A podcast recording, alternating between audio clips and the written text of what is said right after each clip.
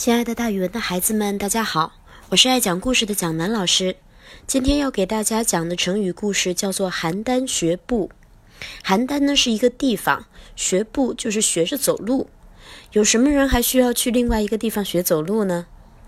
这个故事是这样的：相传在两千年前，燕国寿陵地方有一位少年，我们也不知道他姓啥叫啥，所以我们就先称他为寿陵少年好了。这位寿陵少年呢，是个挺帅挺帅的大帅哥。他呢不愁吃不愁穿，但是他有一个毛病，就是什么都是邻居家的好，隔壁家的好，别人家的好。就像现在有的小朋友的爸爸妈妈觉得自己家的儿子又不懂事儿又调皮，还是隔壁家的孩子好，邻居家的孩子好，所以我们才有了“隔壁小明”这样的说法。在这里，蒋老师讲故事之前，先要提醒各位爸爸妈妈们注意，自己家的孩子身上一定有特别大的闪光点哦。好，那我们讲回这位寿陵少年，他经常觉得衣服是人家的好，饭菜是人家的香，站相坐相也是人家的比较高雅。他见什么就学什么，但是呢，又都记不住，因为学的东西太多太杂，所以学一样丢一样。虽然花样翻新，却始终不能做好一件事儿。也不知道自己到底该学点啥，到底该是什么样，所以啊，邻居和亲戚们都说他是狗熊掰棒子，他也根本听不进去。天长日久，他怀疑自己走路的姿势了。他想：“哎呦，我到底是不是应该这样走路呀？是不是别人家走路的姿势更帅、更好看呢？”于是呀，这个少年魔怔了，他就特别特别想看看漂亮的走路姿势是什么样的，赶紧去学一学。有一天，他在路上碰到几个人说说笑笑。有人说邯郸人走路的姿势特别美。他一听，哎呦喂，正好是我想要的，赶紧走上去想打听个明白。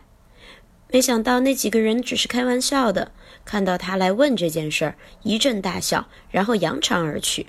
于是这个瘦灵少年更不得了了，日思夜想，天天就想知道邯郸人走路是什么样，这成了他的心病。他茶不思饭不想，家里人终于受不了了，说：“去吧，去吧，去邯郸看看吧。”于是呀，他跑到遥远的邯郸去学走路去了。一到邯郸，他觉得处处新鲜，简直让他眼花缭乱。实际上，邯郸人走路也不怎么美，只是和他不太一样而已。于是呀，这个爱学的少年，爱学打个引号，实际上是什么都没学好的少年。他看到小孩走路，他就觉得活泼漂亮，我要赶紧跟他学。于是就一蹦三跳的。一会儿又看到老人走路，他觉得哎呀稳重啊，于是他又学，走得慢慢的，拄着拐棍，还有点一瘸一拐的。他又看到妇女走路，他说：“美呀，摇摆多姿，扭来扭去的。”于是他又学，结果呀，学了不到半个月，他连走路都不会了。天天在街上就考虑：我是小孩走呢，还是老人走呢？还是妇女走呢？还是我自己的本来走呢？还有鸡走、鸭子走、狗走、猫走，到底怎么走？到底怎么走？这个年轻人都快被自己逼疯了，于是最后连路都不会走了。路费也花光了，只好爬着回了他的老家。这个故事出自《庄子·秋水》。后来我们从故事里总结出来了成语“邯郸学步”，比喻什么事情生搬硬套、机械的模仿别人，不但学不到别人的长处，反而会把自己的优点和本领也都丢掉了。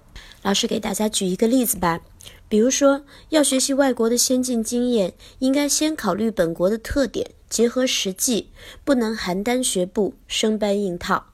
好了，今天的成语故事就讲到这里，咱们明天见哦。